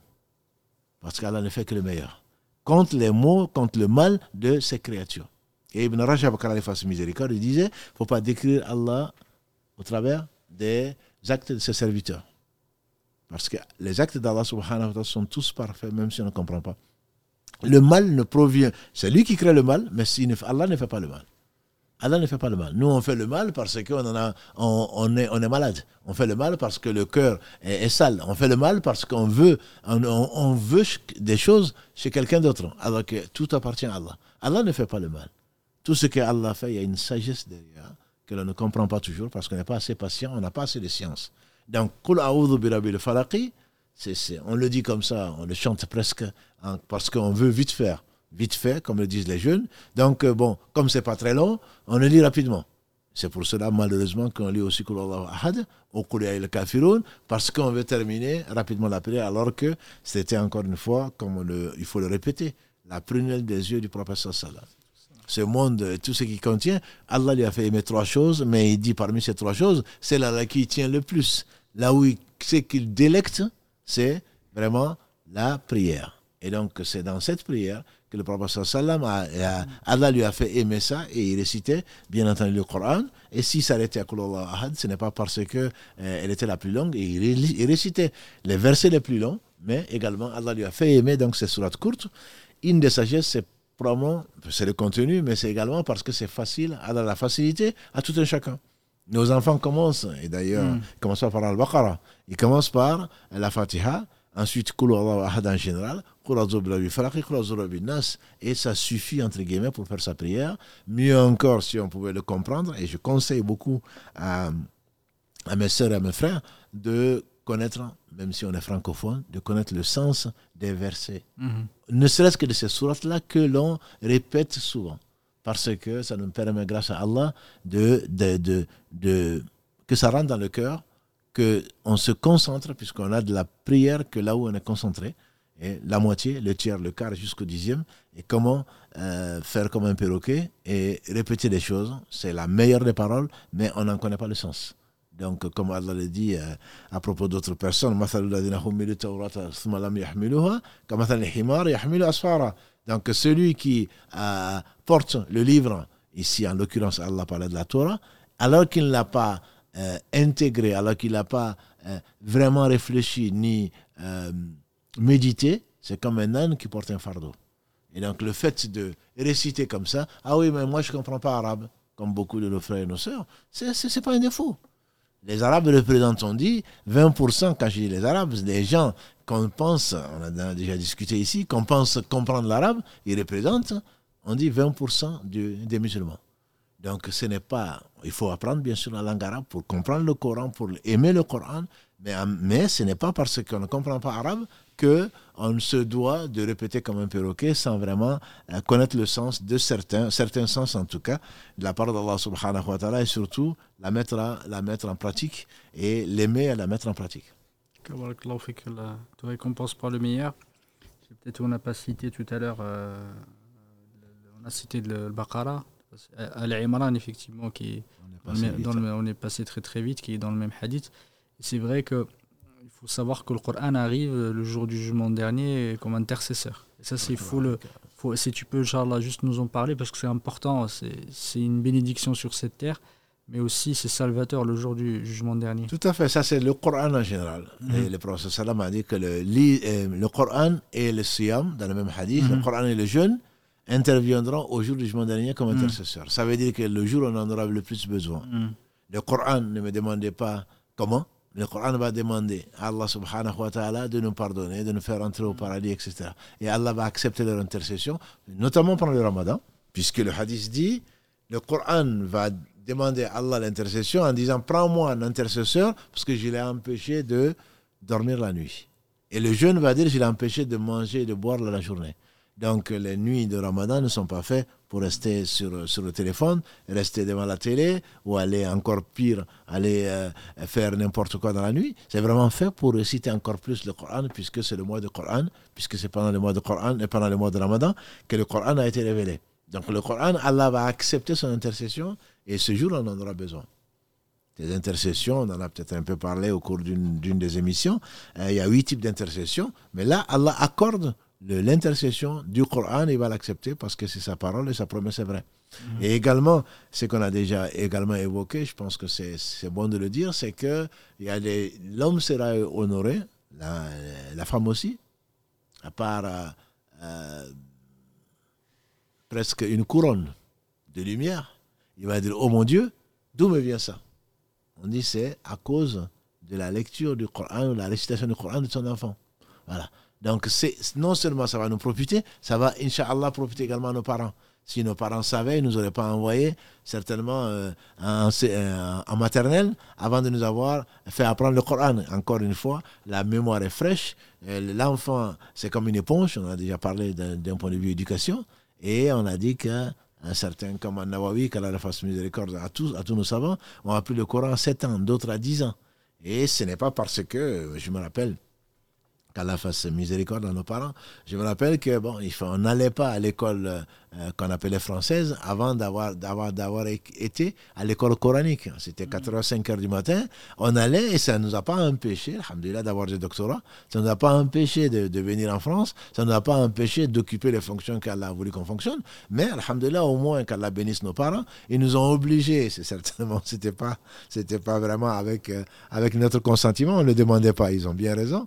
Donc, à nous enseigner, à nous enseigner le, Coran, on dit d'ailleurs, euh, ce que tu sais toi, que d'autres ne savent pas, que le, le père de l'imam Abu Hanifa, il a donné combien de, de, il a de récompenses à l'enseignant qui lui a appris la Fatiha? C'est nous aussi que, oh ben, bon, on va l'amener à, la mosquée le samedi matin ou le dimanche matin, ou voilà, on s'en débarrasse ou presque pour aller faire des courses. Alors qu'en réalité, celui qui t'enseigne le Coran, il t'enseigne tout le bien. Donc il ne faut pas voir les imams ou les gens qui enseignent, malheureusement, certains le font pour de l'argent s'ils en ont besoin. Je, remercie Allah de ne pas être dans leur cas, mais il faut les respecter. Il est en train d'enseigner à ton enfant et à toi-même, il est en train d'enseigner la, la parole d'Allah subhanahu wa ta'ala, la meilleure parole, donc qui est la parole d'Allah subhanahu wa ta'ala et qui lui servira dans ce bas monde et dans l'au-delà. Donc il ne faut plus voir le Coran comme euh, une lecture, entre guillemets, euh, pour avoir que les hasanats, alors que les hasanats, c'est ce qui est certainement qui va, euh, grâce à Allah, nous compter au jour du jugement dernier, mais il faut surtout voir la sacralité, l'importance, l'immensité et la bénédiction qu'Allah subhanahu wa ta'ala a accordée à, toute sa parole, et en particulier, il nous a facilité les choses en donnant des mérites particuliers pour certains des versets ou pour certaines des sourates que il a, dont il a facilité la mémorisation. Et donc, c'est nous qui négligeons malheureusement leur récitation, leur compréhension et également donc euh, leur mise en pratique. te récompense par le meilleur. Et effectivement, il faut occuper son temps avec le, le, le Coran, il faut, avec la prière, il faut faire très très attention en ce moment, effectivement avec euh, tout ce qui se passe sur les réseaux sociaux, et frères, malheureusement, les réseaux sociaux qui sont devenus omniprésents et qui deviennent, qui rendent les gens fous, effectivement, va vaut mieux, se retourner vers le Coran, parce que des fois on voit des choses, sans citer, des fois des, choses qu'on qu'on croirait même pas, et qui peuvent effectivement arriver. C'est arrivé hier, j'arrive, j'ai juste rappelé à mes frères et sœurs, faites attention, faites attention, ne vous embrigadez pas, parce que c'est vraiment le shaitan nous pousse effectivement à faire des choses sous, parfois sur, sous de bonnes de, comment dire euh, de bons prétextes mais malheureusement je crains pour, euh, nos sœurs et nos frères effectivement hier j'ai prié qu'Allah le, lui pardonne un frère qui se filmait en train de prier. Se filmait en live. Il était en live, il a posé son, téléphone, il était à côté de moi, il a posé son téléphone. À côté de toi À côté de moi. moi, je peux te dire, il y en a un qui a fait, qui est à la Mecque oui. cette année. Oui. À côté de moi, oui. dans le haram, en train de se filmer. Oui. Il était, il était en live et les gens, ils étaient en train de, de, commenter. De commenter. Il, se, il, se, il, a posé son téléphone. Il est en train de se filmer. Je, je, dis, je, ces réseaux sociaux rendent les gens fous. Je ne comprends pas comment on peut faire ça. Que tu te prépares et en fait, je le voyais debout. Et en fait, j'arrivais, je suis arrivé en retard, me pardonne. J'arrive en retard, je le vois debout. Du coup, je lui ai dit, viens. il était en train, de, en train de préparer effectivement son live, son live, son live avant d'arriver. Du coup, il le pose comme ça on live et les gens le regardent en train de prier comme ça, euh, voilà, en train de faire des commentaires. Je ne sais pas ce qui lui passait par la tête pour faire ça. Peut-être que son shaitan il lui a dit oui, peut-être pour euh, inciter les gens à prier, etc. Mais, comment, comment on peut faire, faire des choses comme ça qu'Allah subhanahu Du coup, je, je, voulais en profiter parce que ça m'a turlupiné. J'ai arrêté pas d'y penser. J'ai dit aux soeurs et frères qui nous suivent sur les réseaux sociaux, justement, faites très très attention à ça. Ce n'est pas un endroit où il y a qui coupé du monde, ou peut-être qu'Allah ne vous voit pas, ou tout ce que vous faites, ça n'a pas de sens, parce que malheureusement, il y en a qui sont complètement transformés quand ils sont derrière, derrière leur écran et qui deviennent des gens euh, qui complètement transformés. Faites très attention parce qu'Allah subhanahu wa ta'ala vous voit, que vous soyez sur les réseaux sociaux, tout ce que vous écrivez, tout ce que vous faites, peu importe où vous vous trouvez, Allah subhanahu wa ta'ala vous faites très très attention par rapport à votre sincérité et par rapport à ce que vous faites et les actions que vous faites. Ah, malheureusement, euh, malheureusement, avec les, le développement de ces réseaux sociaux, euh, je, crains pour mes, mes frères et mes sœurs. Qu'Allah te récompense par le meilleur et te facilite. Et je pense qu'on est arrivé parce que le téléphone est déchargé depuis un moment. Du coup, je ne sais plus quelle heure il est. 11h, 11h02. 11h02, alhamdulillah. Alhamdulillah. Barakallahu fikum. Salam alaikum euh, à tous nos frères et à tous nos sœurs. Salam alaikum, Cheikh Mohamed. Barakallahu fikum pour euh, cet échange. Barakallahu fikum, Mohamed, pour ce petit rappel. En effet, les réseaux sociaux, euh, c'était un outil qui pouvait nous servir et aujourd'hui, on se demande si nous ne sommes pas devenus les outils des, réseaux sociaux. Alhamdulillah, qu'Allah nous préserve. En tout cas, quand on, les utilise à bon escient, il y a, y a, de, quoi, de quoi faire. Euh, Alhamdulillah, il y a quelques questions. Euh, la première question qui a un rapport donc avec le sujet, cher. Euh, il me semble que vous n'avez pas parlé, à moins que ça m'a échappé, en lisant peut-être les, commentaires des, frères et des sœurs euh, pour relever les questions. D'ailleurs, pardon, juste une petite parenthèse. Il y a, donc on a pas mal de, frères. J'ai vu des, messages pardon, passer demandant de relayer nos questions. Donc, je l'ai déjà rappelé, j'essaye de faire le tri parmi toutes les questions qui sont posées. Je prends les questions qui me paraissent les plus pertinentes, ou en tout cas celles qui sont vraiment en rapport avec, euh, avec le live. Et euh, si vous attendez vraiment une réponse par rapport à, enfin, une réponse à vos questions, n'hésitez pas à aller sur les, les, les, les, les messageries privées des, de nos comptes euh, des réseaux sociaux, que ce soit par sur Instagram, sur Facebook ou envoyer un mail. On essaiera de vous répondre dès que possible. Ne soyez surtout pas pressés, Inch'Allah. Mais euh, voilà, on est obligé avec le temps que l'on a de faire le tri parmi les, questions qui sont posées. En tout cas, n'hésitez pas à poser vos questions, Inch'Allah. Si elle est, euh, on peut la récupérer et la poser, elle, ça, sera avec plaisir, Inch'Allah. Et la première question, donc, cher, c'était donc parmi toutes les sourates que tu as, tu as citées, les, versets que tu as cités, euh, vous n'avez pas parlé de la Surat al-Mulk qui est aussi recommandée euh, à lire tous les soirs. Et quel est donc le, les mérites de, de, de, Surat al-Mulk, le fait de la réciter ou de la lire, le soir pardon? Non, ce n'est pas la seule surat d'ailleurs qu'on n'a pas citée. Euh, on avait noté les dix premiers versets, par exemple, de la surat al-Kaf. Euh, qui est, le professeur Sallam dit de l'apprendre, celui qui apprend les dix, premiers versets, euh, ça le protégera contre euh, l'antéchrist quand il va arriver. Et c'est le pire, c'est la pire des choses qui, qui, va arriver. Et donc ça va arriver forcément à la communauté de Mohammed puisque c'est la dernière des communautés. Il y a le mulk, effectivement, c'est parce que Mohammed a dit qu'il ne restait plus que 10 minutes. que, voilà, qu'on est parti sur ce que tout le monde connaît, en tout cas presque. Mais effectivement, le Mulk, le Mulk c'est la sourate 67, elle a 30 versets. Dans différentes versions, le professeur dit qu'il faut, il a, nous a conseillé et il nous a enseigné tout le bien. Allah nous a enseigné tout le bien au travers de ses propos, sallallahu alayhi wa sallam, euh, qui ont été authentifiés, entre autres, un hadith par rapport donc euh, aux faveurs de, au mérite qu'Allah a accordé à la surat al-Mulk.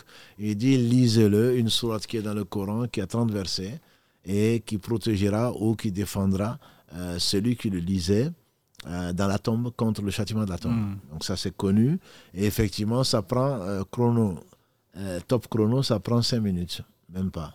Et je dis à mes soeurs et à mes frères que on peut l'écouter et on peut le lire et au bout d'un certain temps, alhamdulillah, grâce à Allah, on va le retenir par cœur. Donc, euh, ce n'est pas, ça paraît difficile, mais c'est facile à Allah.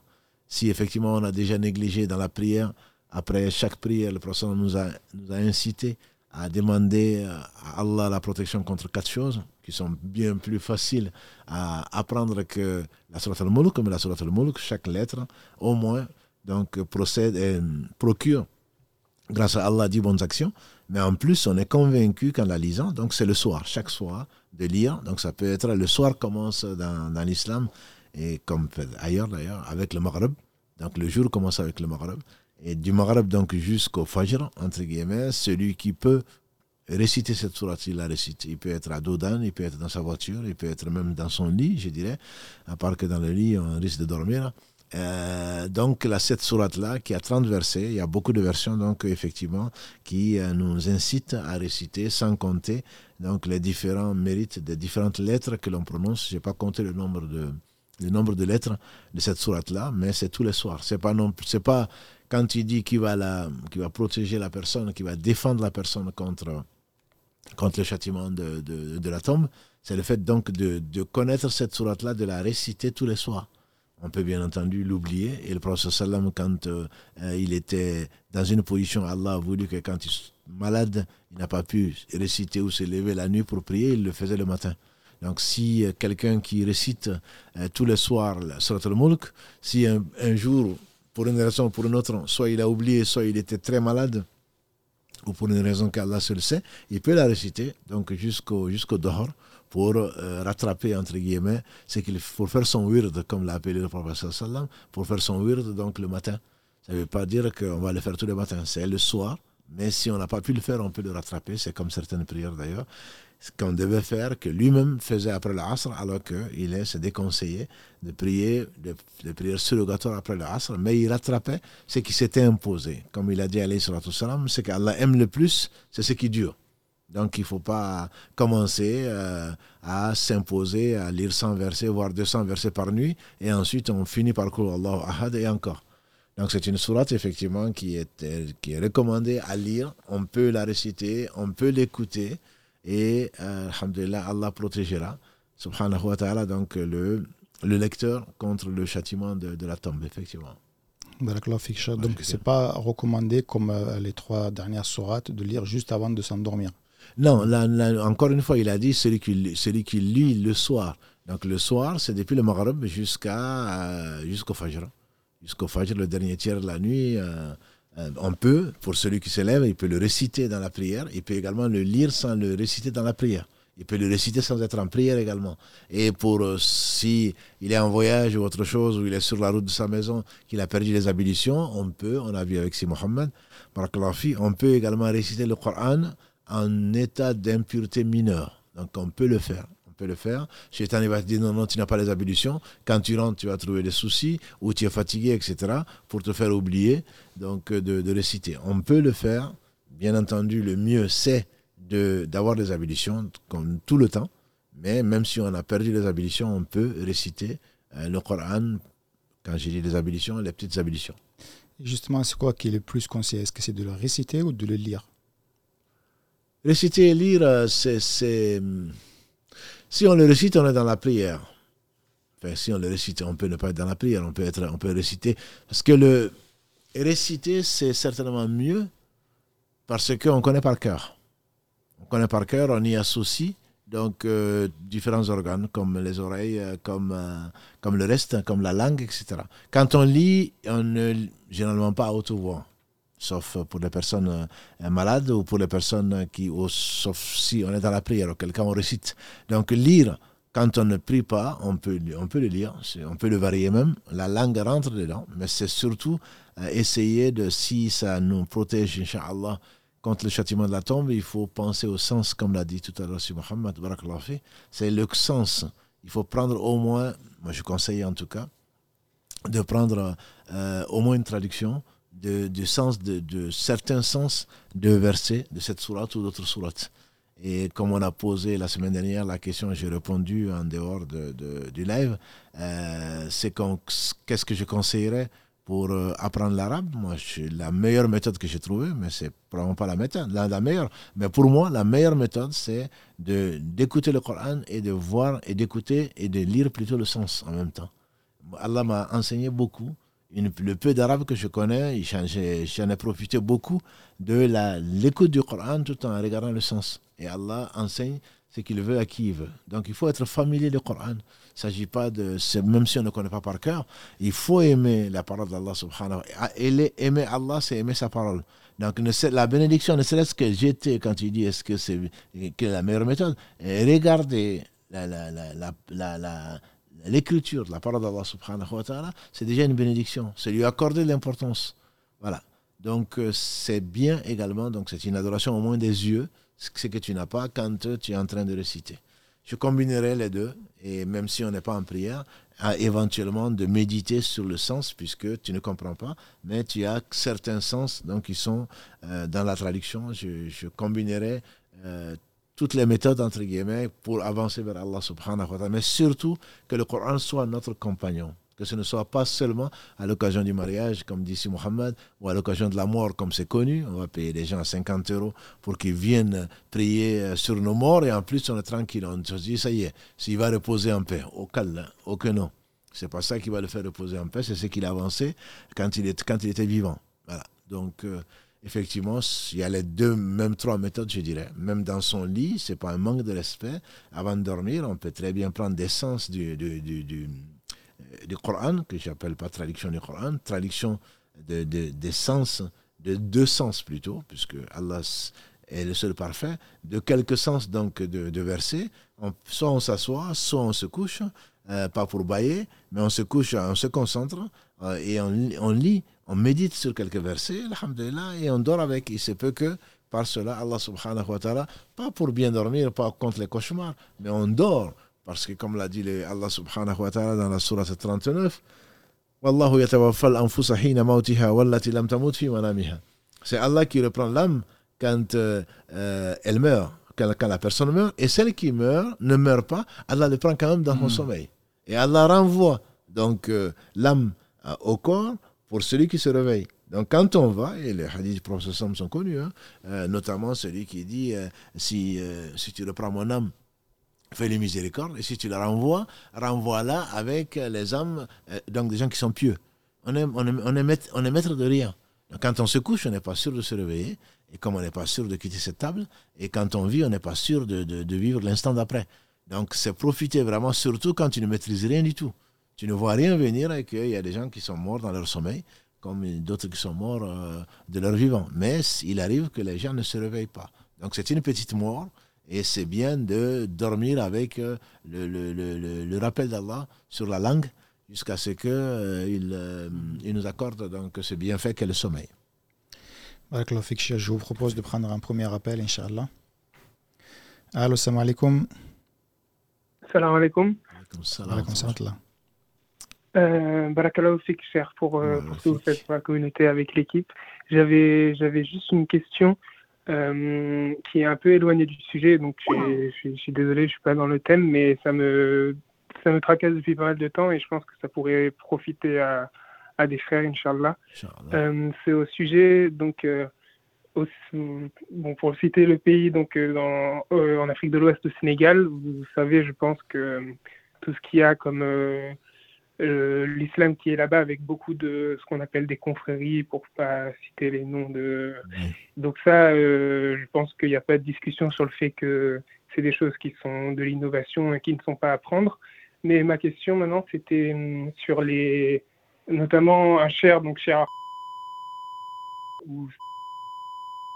Est-ce que c'est cette personne-là, même si ce que les hommes ont fait derrière est à rejeter, est-ce que cette personne, on peut hum, euh, notamment ses écrits Est-ce que c'est une personne qui est reconnue euh, comme euh, étant vraiment de la sunna ou, pas? C'était vraiment la question de est-ce qu'on peut lire ses écrits? Voilà. Alhamdulillah, c'est une bonne question, notamment pour. Il n'y a pas que. Alhamdulillah, on ne va pas citer, tu as presque cité, on va citer les confréries qui s'en réclament, etc. Il y en a qui se réclament de Jésus, hein, je veux dire. Donc il faut faire attention, faut faire très attention. Il se peut que ces hommes euh, étaient des hommes pieux, il se peut. Je, n'ai pas, même si on a écrit sur eux ce qu'on a écrit, même si certains les ont insultés, ils n'ont pas le droit. Euh, qu'il prie pour les gens qui sont morts, en tout cas musulmans, puisque celui qui n'est pas dans ce cas-là, le prophète sallam euh, et le prophète Ibrahim alayhi salam, euh, Allah leur a interdit de prier sur même leurs propres parents qui sont morts en dehors de l'islam.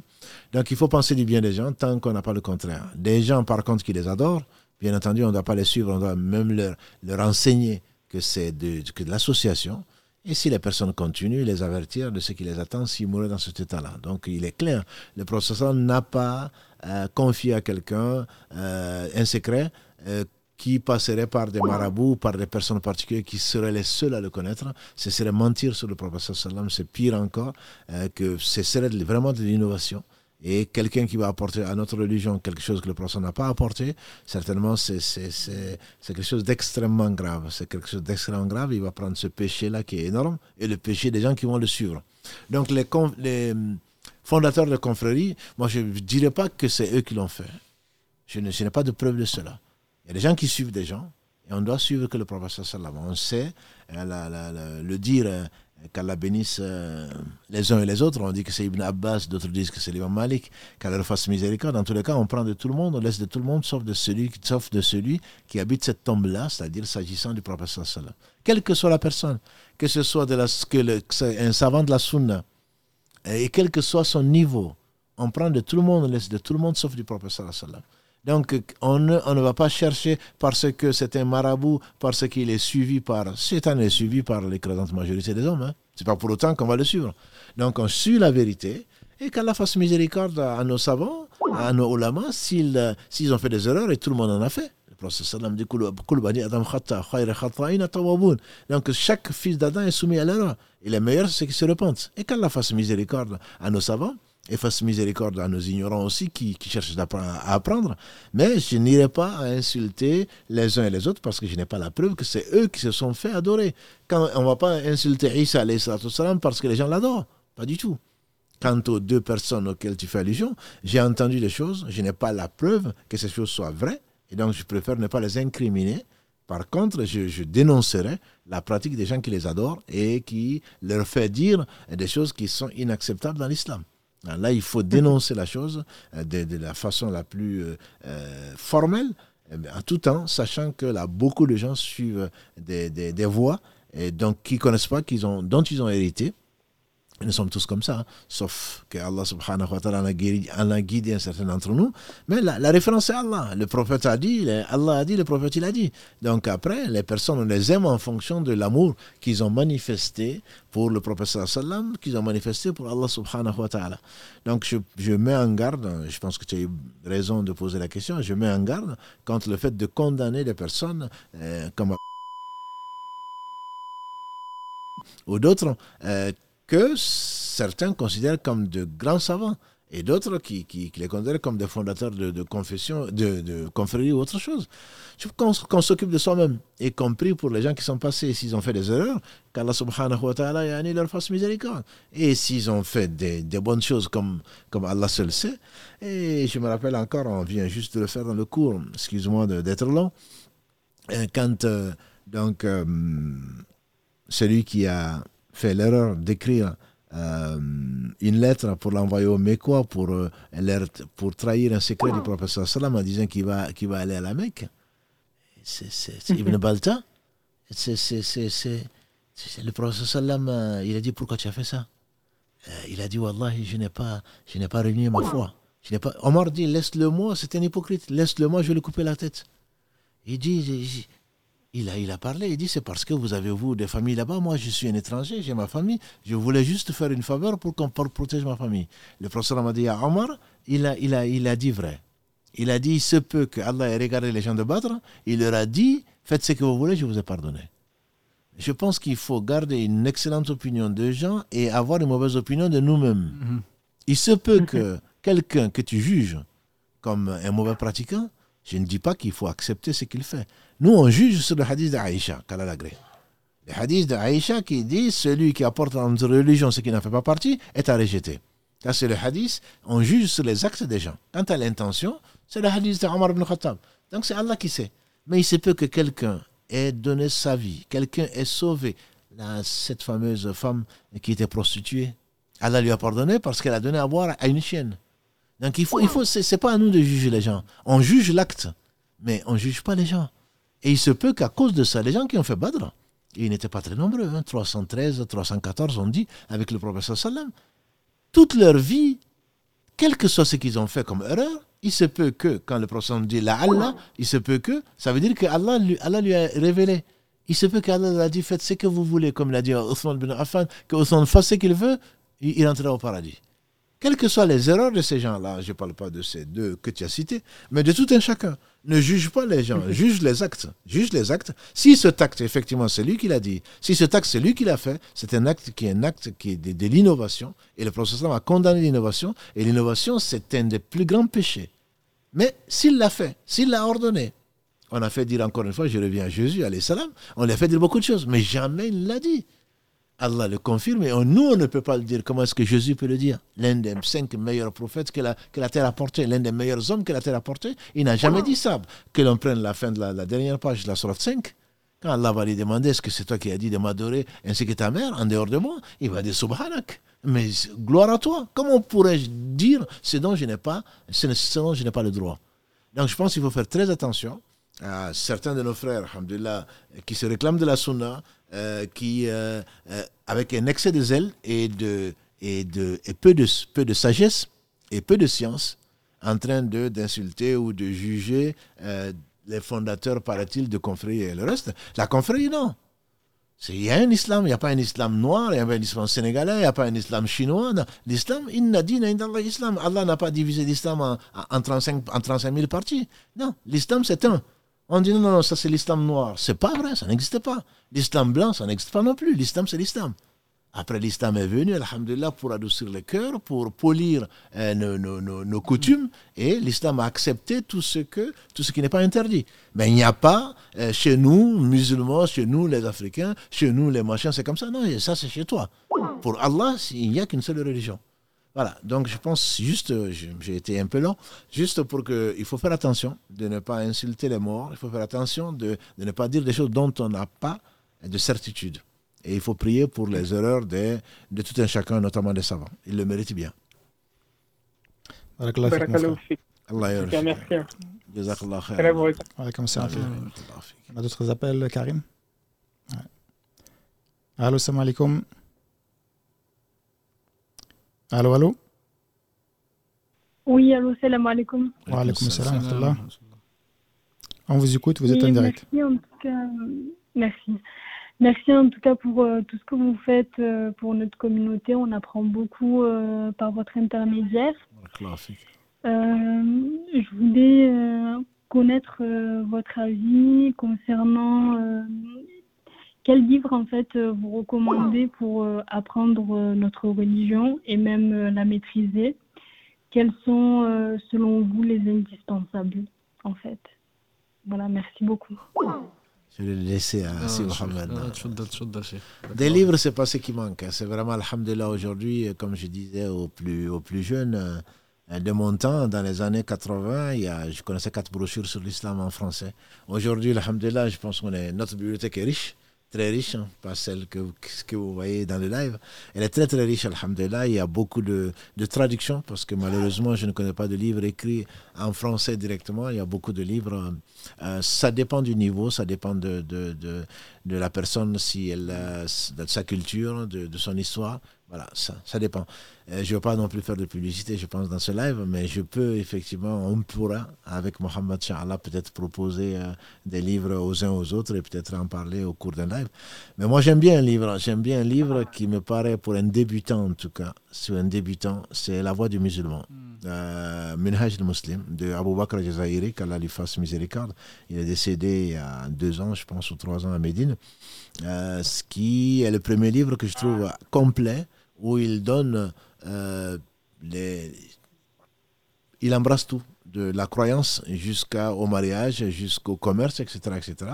Je ne dis pas qu'il est parfait, hein. il y a certainement des erreurs dedans, j'en ai vu, d'autres en ont parlé, mais je mets en garde les gens qui, au lieu de prier pour lui, le critiquent, etc., comme il y en a beaucoup. tout le monde en prend et on laisse, comme on l'a dit. Moi, pour quelqu'un qui veut commencer, je lui conseillerais ça, tout en, avec les réserves qu'il y a, mais je lui conseillerais ça. Ça, c'est de tout point de vue. Et quand il a fini ça, il y a, d'autres livres que l'on pourrait conseiller. Euh, les, explications, les commentaires de Riyad Salihin qui font, euh, euh, l'unanimité. Même si Riyad Salihin pourrait suffire, mais pour l'approfondir, les commentaires, il y en a beaucoup d'autres. Voilà, moi, c'est ce que je conseillerais à un débutant. Comme nous sommes tous des débutants dans ce live, donc après, on pourra, Inch'Allah, donner d'autres références à plus avant. Je sais pas, Mohamed, si tu as. Non, fait effectivement, des livres, alhamdoulilah, la bibliothèque euh, francophone aujourd'hui est extrêmement riche. Il y a de plus en plus de livres, effectivement, qui sont écrits directement par des francophones. Alhamdoulilah, plus que. Parce qu'avant, il y avait beaucoup, beaucoup de traductions, effectivement, maintenant, on a, c'est de plus en plus riche. Et, alhamdoulilah, comme tu as dit, effectivement, la voix du musulman, c'est un. On va dire un standard. On fait partie des, des livres euh, de référence pour les débutants. Euh, comme tu as parlé de Riyad Salihin pour le hadith, les 40 Nawawi, effectivement, avant peut-être Riyad Salihin, les 40 Nawawi au début, c'est vraiment très intéressant. Surtout les commentaires. Surtout les commentaires, effectivement. Il y a beaucoup de commentaires maintenant, alhamdoulilah, vous pourrez en trouver euh, assez facilement. Euh, pour le, comme tu parlais du, Coran, on parle du Coran, effectivement, c'est les commentaires. le, livre de Sheikh Saadi, ah, qu'Allah lui fasse miséricorde, je pense que c'est un des livres les plus simples, même en arabe, effectivement, c'est le plus simple, le plus facile avec une langue assez moderne, assez contemporaine, du coup très facile à aborder. Je pense que c'est un des livres que je conseillerais. Moi aussi, oui. Par rapport au Coran. Euh, même s'il n'y a pas beaucoup de livres traduits euh, sur, euh, de, pour l'exégèse du Coran. Il n'y en a pas beaucoup, beaucoup qui ont été traduits. Il y a par exemple le Tufsir ibn Kathir, mais c'est plutôt la, le résumé de Tufsir ibn Kathir. Ce n'est pas vraiment Tufsir ibn Kathir qui a été traduit, parce qu'il est très long mais c'est plutôt le résumé. Tu sais, entre, entre, les deux, de toute façon, moi, je, je, je, conseillerais plutôt euh, le Cheikh Saadi. Euh, qui, qui, effectivement. Sais, le il faut être un peu plus. Euh, voilà, il faut, il faut être avancé, effectivement. Voilà, il parle de l'histoire, c'est un spécialiste de, de l'histoire. Tout à fait. Voilà, donc il donne beaucoup plus de détails. Tout à fait. Là, on, parle, je ne sais pas, la sœur, peut-être mm. que je suis à côté de la mm. réponse, mais je, moi, je parle surtout de débutants. Quelqu'un qui connaît, qui a fini Minhaj Muslim, encore, ce n'est pas un savant. Mais je pense qu'il embrassera, grâce à Allah, il a compris, il embrassera différents aspects, pour ne pas dire mm. tous les aspects de l'islam, du dogme jusqu'au muamalat, mm. donc euh, jusqu'à, euh, jusqu'au mariage, jusqu'au commerce, etc., mm. etc. Tout à fait. Merci beaucoup. Merci beaucoup. Salam alaikum. Euh, avant de reprendre un autre appel, j'ai une question euh, sur un point, sur, la, sur, sur, la Fatiha. Quand on récite la Fatiha, euh, dans la prière, ou surtout quand l'imam va réciter et euh, les fidèles qui sont derrière, une fois qu'il a terminé la, la, sourate, on répond Amin derrière lui. Euh, déjà, je veux savoir pourquoi Amin, puisque Amin ne fait pas partie de la sourate, ne fait pas partie du Coran. Pourquoi on est amené à dire Amin? Et puis surtout, alors personnellement, il m'est arrivé, alors je ne sais plus, même si je ne voyage pas beaucoup, dans quel pays, où quand l'imam a terminé, il a dit d'abord lui Amin avant que les fidèles ne disent Amin. Donc moi, n'ayant pas l'habitude, je l'ai dit avec lui en fait. Donc je me suis senti un petit peu mal à l'aise. Donc je voudrais savoir euh, comment ça se fait que euh, bah, dans certains pays comme ça, on attend que l'imam finisse euh, et, et, pourquoi dire Amin en fait? Amin, c'est, bon, on traduit en français comme Amen puisque bon, dans le christianisme, Amen, c'est ainsi soit-il. C'est ainsi soit-il. Et c'est participer, l'imam a récité Allah subhanahu wa ta'ala dans la, euh, par la bouche du prophète sallam dans le hadith d'Abu Huraira rapporté par l'imam muslim, qu'Allah le fasse euh, euh, tous miséricorde aux compagnons du prophète sallam, ce qui a été dit a été dit notamment qu'Allah partage la prière donc entre son serviteur et lui-même. قال السون سربيتور ديال الحمد لله رب العالمين. الله دي مون سربيتور معلوي كانت دي الرحمن الرحيم. مون سربيتور في مال مازلوش مالك يوم الدين ومالك يوم الدين. مون سربيتور مع غلوريفي يا كان عبدو يا كان أستعين. سا سي انتر الله سربيتور و مو اي مون سربيتور اورا سي كو il aura demandé. Donc là on va faire des invocations. On va, on va dire donc اهدنا الصراط المستقيم صراط الذين انعمت عليهم غير المغضوب عليهم ولا الضالين donc ça, c'est la, c'est la plus grande demande. C'est peut-être un des secrets pour lesquels Allah nous demande de demander 17 fois par jour minimum cette guidée-là. Ibn Qayyim et son maître disaient souvent, quand on recherche la chose la plus précieuse dans ce bas monde, c'est d'être guidé. D'être guidé. Donc le fait de dire ça, le fait de dire Amin quand on entend quelqu'un le dire, c'est tu participes, comme Allah le dit avec Moussa et Haroun. Moussa fait un doa, le fait de dire Amin, Allah t'associe au doa. Ce n'est pas que tu as fait le même doa, mais le fait de dire Amin, c'est comme si tu avais demandé avec l'imam, ainsi soit-il. Donc, même si tu es seul également, le prophète quand tu le disais, on disait que la mosquée vibrait. Quand il terminait, on entendait Amin, et il faut le dire, même si dans certains pays qui se réclament du rythme malikite, ils ne le disent pas, ou ils le disent à basse voix.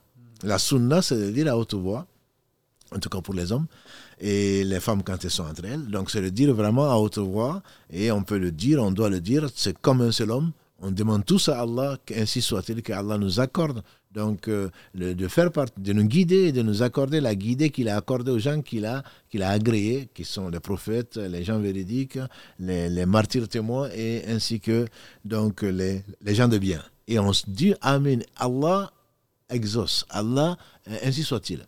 Donc ça, c'est la, première partie de ta question. La deuxième partie de ta question, c'est que euh, comment, pourquoi on dit, euh, enfin, ceux avec qui tu as appris, et que quand l'imam dit on dit avec l'imam Amin. Il y a des versions du hadith où le professeur a dit, quand l'imam dit Amin, dit Amin. Donc je pense que certaines personnes ont compris, mais il y en a d'autres qui disent que c'est quand l'imam dit Amin, les anges, quand l'imam termine de réciter la Fatiha, les anges, celui dont le, Amin correspond au Amin des anges, parce que les anges sont parmi nous, les anges également prient et les anges disent Amin en même temps que nous. Celui qui le dit, ses péchés, ses péchés plutôt seront pardonnés. Donc à partir de ce moment-là, on doit se précipiter, pas le dire devant, avant l'imam, parce que l'imam a été fait pour être suivi. On ne doit pas dire avant l'imam, parce que parfois, on n'a pas fini, on n'est pas arrivé à Maghdoubi alayhim qu'on entend derrière Amin. Non, ça, c'est pas la sunna du tout. On ne doit pas précéder l'imam en quoi, dans quoi que ce soit, comme geste ou comme parole.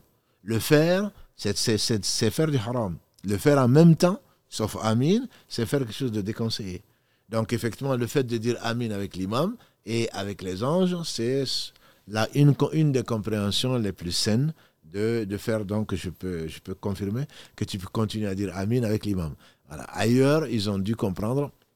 C'est comme d'ailleurs euh, euh, quand euh, une question que j'ai eue aujourd'hui, que nous avons eue sur, sur Instagram, comment ceci, est-ce qu'on peut, non c'était sur WhatsApp, est-ce qu'on peut dire, on fait faire des invocations dans la prière, autre que sur le prophète sallam J'ai dit oui, mais tu pries déjà sur le prophète sallam parce que Duburu Salah, le Cheikh qu'Allah fasse miséricorde, il dit quand il s'agit d'invocation, c'est dans la prière.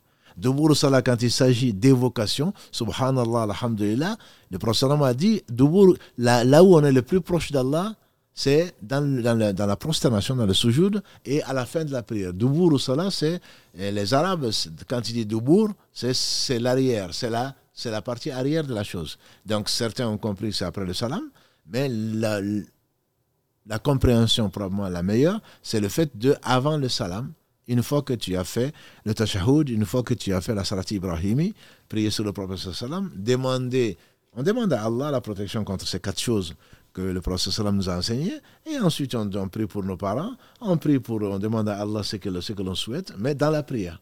Donc euh, là, il y a eu divergence, certains savants ont compris que c'est après le salam, c'est pour cela que l'on voit certains de nos, de nos personnes âgées, dire salam alaikum, faire ces 33 fois subhanallah et ensuite lever les mains. Lever les mains pour invoquer Allah. Ils ont compris, ou ce qu'on leur a enseigné, que c'est après la prière qu'il faut invoquer Allah. Non, c'est l'avis le plus fort et que c'est vraiment dans la prière, puisque tu es encore dans la prière. Allah subhanahu wa ta'ala dit de lever le voile, et donc il t'écoute, tu parles avec Allah, et c'est à ce moment qu'il faut lui demander. Mais il n'est pas exclu de lui demander en dehors de la prière. Donc il y a quelques divergences comme ça qui ont fait que tu as paru étranger hein, dans, un monde quand tu t'es permis de, de, de, rentrer en compétition avec l'imam, alors que les autres sont, se croient plus respectueux de l'imam en attendant qu'il finisse. On va prendre un dernier appel, Inch'Allah. Allô, salam alaikum. Wa alaikum salam wa rahmatullah. Vous êtes en direct, on vous écoute, Inch'Allah. Ok, assalamu alaikum, ya Cheikh. Jazakallah khairan, hayakumullah. Euh, J'ai juste une question, je ne vais pas m'attarder. C'est concernant les, les, versets qui commencent par Rabbana. J'aimerais savoir euh, tous les versets qui commencent par Rabbana sont des doigts dans le Coran? Et si oui, euh, peut-on les lire euh, après le Tashahud ou dans le sujoud comme Allahumma, Allahumma atina fi dunya hasanatan wa fil akhirat. Au lieu de mettre Rabbana, mettre Allahumma à la place. Je ne sais pas si c'est compris. Non, c'est bien, compris. D'ailleurs, j'ai les petits. Barakallah fik, jazakallah khairan. Et Amen pour tes doigts. Il y a le petit livret qui s'appelle les 40 Rabbana. Ils ont été chercher ça. Euh, Alhamdulillah. Ce sont des doigts que Allah nous enseigne. Et donc, ce sont les meilleurs doigts. C'est ce qu'on trouve dans le Coran et dans la Sunna du Prophète sallam. C'est pas la peine d'aller inventer la roue, d'aller chercher mieux. On, se sert dedans et c'est sûr. Le Prophète sallam, d'ailleurs, quand Allah euh, dit Qul ou autre, euh, il le transformait en invocation. Je, prends pour preuve dans la sourate encore 39 que j'aime beaucoup. Euh, Allah dit Qul. قل اللهم فاتر السماوات والأرض عالم الغيب والشهادة أنت تحكم بين عبادك فيما كانوا فيه يختلفون Le prophète sallam le disait Allahumma فاتر السماوات والأرض عالم الغيب والشهادة أنت تحكم بين عبادك فيما كانوا فيه يختلفون اهدني لما اختلف فيه من الحق أنت تهدي من تشاء إلى صراط المستقيم Donc, c'est le Coran, c'est une source, la meilleure source des invocations. La sunna, bien entendu, vient confirmer euh, et donner l'exemple donc de surat, de, de, de, meilleure invocation. C'est que tu dis, même Rabbana atina fi dunya hasana wa fil hasana wa qina on peut le dire. Quand tu dis Allahumma atina fi dunya, fi hasana wa fil hasana, tu transformes effectivement le Rabbana. Mais tu peux dire Rabbana, ce sont des doigts, Rabbana la tu'akhirna inna sina mais le prophète a interdit effectivement de réciter du Coran dans le recours et dans le sujoud. C'est à ça certainement que tu fais allusion. Mais il ne faut pas le dire avec l'intention de répéter le Coran. Il ne faut pas non plus dire donc, il ne faut pas prendre le verset. On peut prendre la partie Rabbana et la dire en tant qu'invocation. Dans le sujoud, on peut la dire en tant qu'invocation. Après le tashahhud, après la prière ibrahimi, il n'y a aucun, je ne connais pas de divergence dessus, on peut le faire, mais on ne récite pas le Coran. Si tu veux, comme tu prends la précaution et tu as raison, de dire Allahumma, mais si tu disais Rabbana, Allah aime Rabbana. C'est l'invocation, disent euh, les gens de science, des prophètes. Les prophètes disaient souvent Rabbi, Rabbana. Parce que tu, sais qui tu adores. Tu sais que celui qui t'a éduqué, puisque Rabb, comme on le sait, c'est l'éducateur, entre guillemets, on en a déjà parlé dans les émissions, euh, dans les épisodes sur le Tarbia. Donc c'est la même racine, c'est vraiment celui qui, depuis c'est lui qui t'a créé et qui va t'amener jusqu'à la mort. Ensuite, il va te ressusciter. C'est ton seul maître. Rabbi. Donc, le fait de dire Rabbi, ça remplit la bouche, ça remplit également le cœur. Donc, c'est l'un des trois noms sublimes, disait euh, Ibn Qayyim, euh, qui rassemble plutôt tous les noms. Allah, Ar-Rahman et Ar-Rab. Voilà. Donc, ça rassemble vraiment tous les noms. Et donc, le fait de dire Rabbana, moi, je te le conseille, de, tu peux le dire, il n'y a pas de souci. Et si tu, tu es arabophone visiblement, tu peux dire Rabbi aussi. Donc, et tu le, au lieu de mettre au pluriel, tu le mets au singulier. Voilà. Mais Rabb, ça, ça remplit la bouche, ça remplit le cœur, et c'est quelque chose de permis, tant dans le sujoud que après donc, le tashahhud et la prière ibrahimi. Qu'Allah subhanahu wa ta'ala accepte de toi et de nous. Amen. Amen. Barakallahu Barakallahu fik. Salam alaikum. Euh, on va arrêter là, Inch'Allah, pour les, les questions, euh, les questions euh, par téléphone. Il y a d'autres questions aussi par écrit, mais je pense qu'on les gardera pour la semaine prochaine, la semaine prochaine pardon, Inch'Allah. Donc je vous laisse terminer. بارك الله فيك يا محمد جزاك الله خيرا سبحانك اللهم وبحمدك اشهد ان لا اله الا انت استغفرك واتوب اليك سبحان ربك رب العزه عما يصفون وسلام على المرسلين والحمد لله رب العالمين